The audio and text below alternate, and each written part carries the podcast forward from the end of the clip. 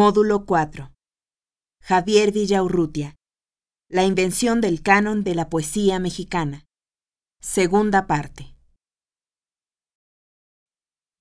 Mencionábamos que en los murales de Diego Rivera, de la Secretaría de Educación Pública, hay una afrenta muy notable contra la generación de contemporáneos y muy particularmente contra una de las mujeres que animaba a este grupo que fue Antonieta Rivas Mercado.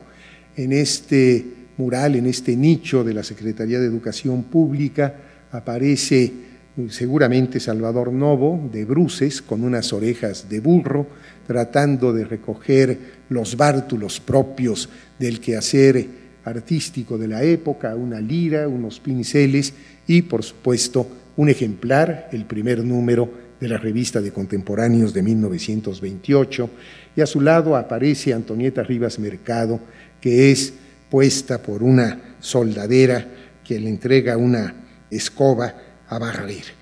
Bueno, pues la verdad es que esta terrible afrenta de Diego Rivera dio como resultado que Salvador Novo, que era un hombre terriblemente crítico, severo y despiadado, que se había hecho en su sátira de la mejor escuela de Quevedo, escribe La Diegada, precisamente en el momento en que Jorge Cuesta se casa con Lupe Marín, que era o había sido la esposa de Diego Rivera, en donde le sale a Salvador Novo toda su acritud, toda su vehemencia, todo su odio y todo su sarcasmo también, con una agudeza terrible, y estos sonetos pues pintan a el pintor muralista como un cornudo, en tanto que, según se contaba, la relación de Jorge Cuesta con Lupe Marín antecedía a el divorcio de la pareja de Rivera y Marín. Vamos a leer algunos de estos sonetos. La diestra mano sin querer se ha herido el berrendo del muro decorado y por primera vez tiene vendado lo que antes tuvo nada más vendido. Un suceso espantable es lo ocurrido. Descendió del andamio tan cansado que al granero se fue, soltó un mugido y púsose a roncar aletargado. Y una mosca inexperta e inocente, aficionada a mierda y a pantano, vino a revolotear sobre su frente, despertó de su sueño soberano y al quererla aplastar, hado inclemente, se empitonó la palma de la mano.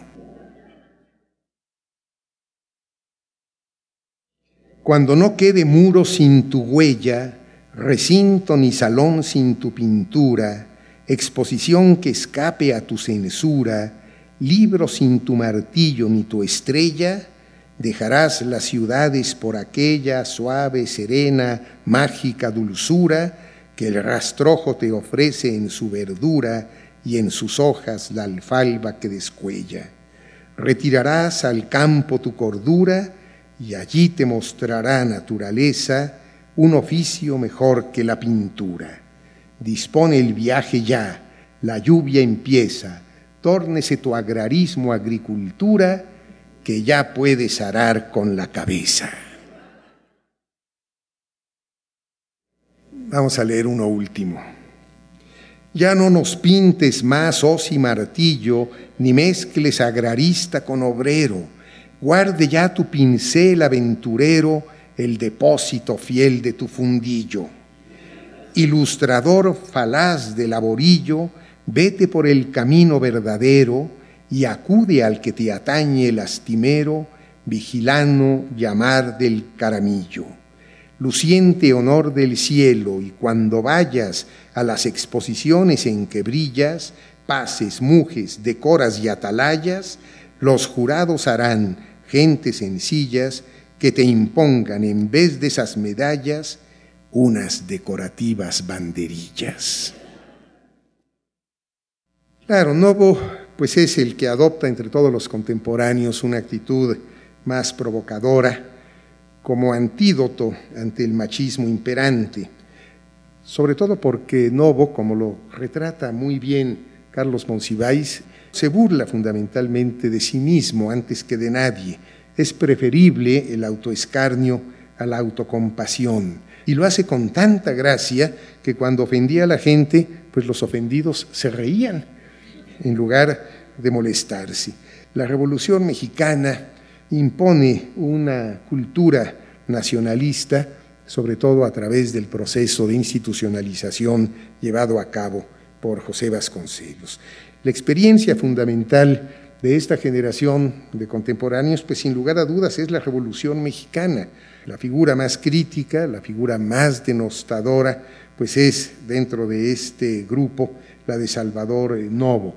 Es más crítico Jorge Cuesta, pero no tenía Jorge Cuesta la gracia, obviamente, que tenía Salvador Novo y Jorge Cuesta, bueno, tenía una vida íntima muy poco conocida de los demás. Novo, en cambio, critica a todo mundo y empieza por criticar a la revolución a través de sus novelistas, los novelistas de la revolución, que presuntamente pues, son realistas, son fidedignos, sus obras son testimoniales, hay que tener en cuenta que las primeras obras de la revolución mexicana son escritas en el mismo fragor de la batalla, que los de abajo de Mariano Azuela se escribe en 1915 y se publica en 1916, es decir, cuando la lucha de facciones está todavía incandescente. Pero lo que dice Salvador Novo de los novelistas de la Revolución es que a pesar de que sean realistas o presuntamente realistas, fidedignos y testimoniales, la verdad es que ellos inventaron a los héroes, porque lo que él señala es que si algo de bueno tuvo la novela de la Revolución es que por primera vez en la historia de la modernidad los personajes no son buenos o malos, sino que son, como dice Novo, bandoleruis, que es algo bastante curioso para definir realmente este enfoque que les pueden dar los novelistas de la Revolución a los sucesos que narran. Cito a Novo, a estos brutos, los revolucionarios como Zapata y Villa, los escritores los hicieron hombres, figuras, les concedieron la facultad de raciocinio, la conciencia de clase, la posibilidad de la indignación y del amor ante determinadas circunstancias sociales. En otras palabras, los inventaron. Los contemporáneos adoptaron una posición ambivalente y en muchos sentidos contradictoria frente a la Revolución Mexicana. Indudablemente que son parte de la Revolución Mexicana, está en su contexto. Los mayores nacen a finales del siglo XIX, como Pellicer, escritores como Jorge Cuesta y Javier Villarrutia nacieron en 1903, Salvador Novo en 1904, es decir, que desde niños o muy jóvenes vivieron el proceso de la revolución y la revolución es parte de su contexto. Son parte de la revolución, pero lo que es cierto es que se alejan de la demagogia revolucionaria. Aprecian los grandes resultados de la revolución, pero dudan de lo revolucionario. Se apoyaron en las oportunidades del nacionalismo, esto es cierto, pero realmente su propósito fundamental era a pesar de que se apoyaban en las oportunidades del nacionalismo, hacer caso omiso de lo nacional, o de lo nacional como discurso demagógico, como discurso político, ideológico. Aceptan pues una parte de la prédica oficial, con excepción de Cuesta que critica el clericalismo educativo, así le llamó de José Vasconcelos y se apartan también del bolivarismo, con excepción de Pellicer y de la grandilocuencia mesiánica, pero no logran prescindir ni manera del mecenazgo. Son a la vez excluidos y protegidos, desarraigados y burócratas, como lo señala Carlos Monsiváis en este espléndido libro. Muchos de ellos, incluso los más jóvenes que no obtuvieron puestos de tanta relevancia como Gorostiza o Torres Bodet, pues trabajan en Bellas Artes, en los departamentos de teatro y, con la excepción de Cuesta, no niegan la existencia de una sensibilidad mexicana, pero la verdad es que son elitistas ante el nacionalismo cultural y el antiintelectualismo que se desarrolló a partir de Vasconcelos en ese contexto, no por Vasconcelos, y que tuvo su momento más crítico y culminante en el periodo del general Lázaro Cárdenas. Lo que logró la Revolución Mexicana con la nueva generación de escritores, puestos desde la infancia a comprobar la amarga realidad de esa revolución, fue convencerlos de la existencia de una sensibilidad personal, y mientras más personal, más genuinamente mexicana, que eso es lo que hace obviamente Javier Villaurrutia. Sin la seguridad de construir una cultura nacional que elimine el nacionalismo, no se identifica el espíritu de los contemporáneos. Creo que esta es la conclusión a la que llega con mucha luminosidad Carlos Monsiváis. Es decir, que los contemporáneos, sin desdeñar los logros de la revolución, pero sí oponiéndose a su exacerbada retórica nacionalista, se propusieron que México tuviera acceso a la cultura universal. Si se llaman contemporáneos es porque querían ser contemporáneos de sus pares en el mundo. Hay que ver cómo leyó Novo, obviamente, a Oscar Wilde y a André Gide, que son sus maestros, aunque después denostó de Oscar Wilde, pero hay que ver cómo leyeron la poesía francesa, la poesía norteamericana y estuvieron realmente al día en lo que se refiere a la cultura universal que prácticamente el nacionalismo revolucionario descartó del escenario cultural del México de esos años. De ahí justamente la afinidad con este gran polígrafo mexicano que fue Alfonso Reyes, porque Alfonso Reyes pues decía que la lectura de Virgilio fortalecía el espíritu nacional y decía que la única manera de ser generosamente nacionales es ser provechosamente universales.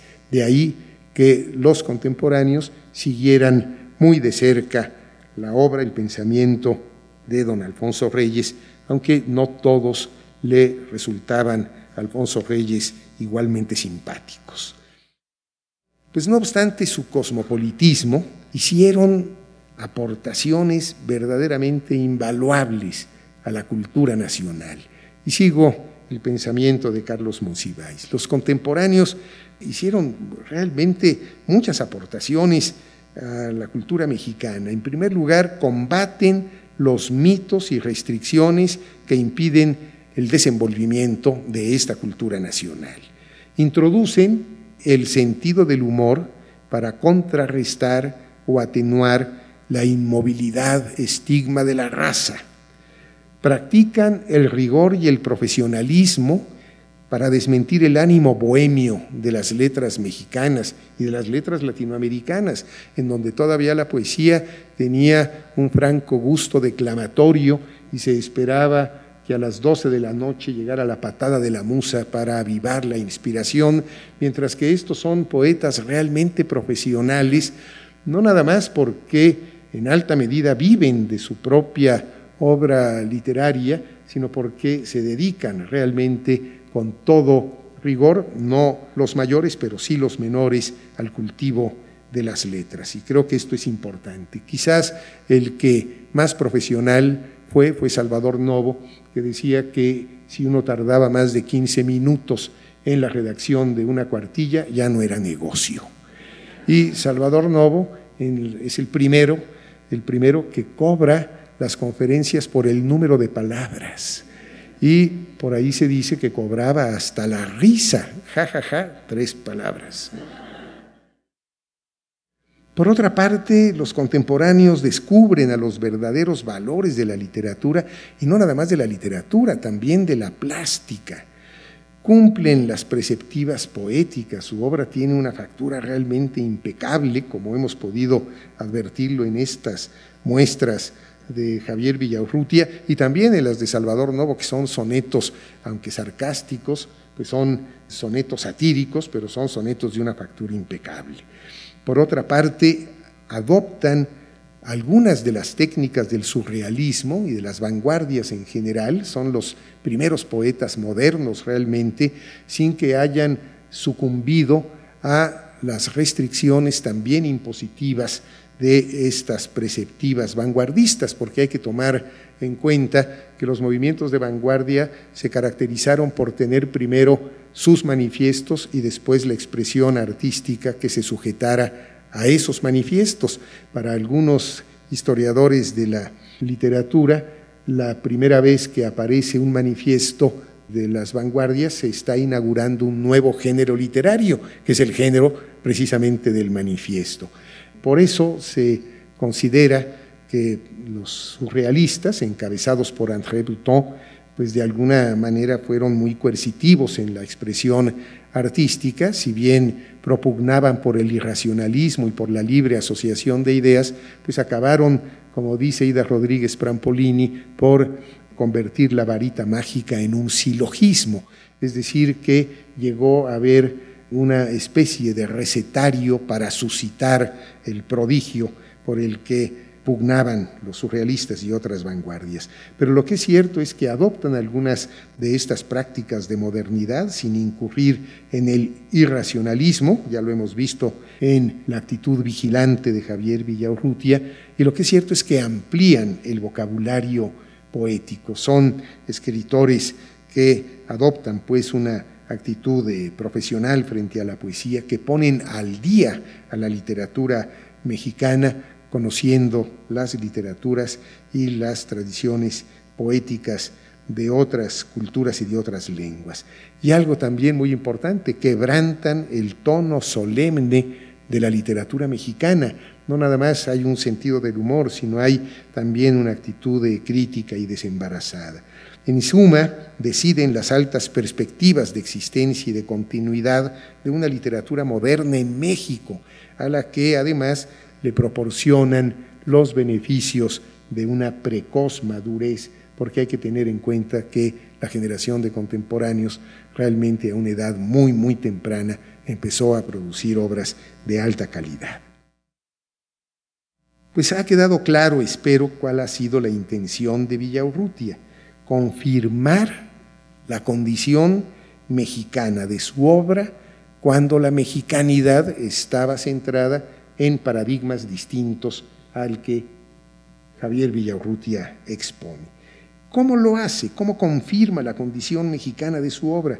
Bueno, pues estableciendo un nuevo paradigma de mexicanidad opuesto al imperante por el nacionalismo revolucionario y aplicando de manera retroactiva las características de su propia obra a los escritores precedentes con los que su poesía de alguna manera se identifica o encuentra afinidades.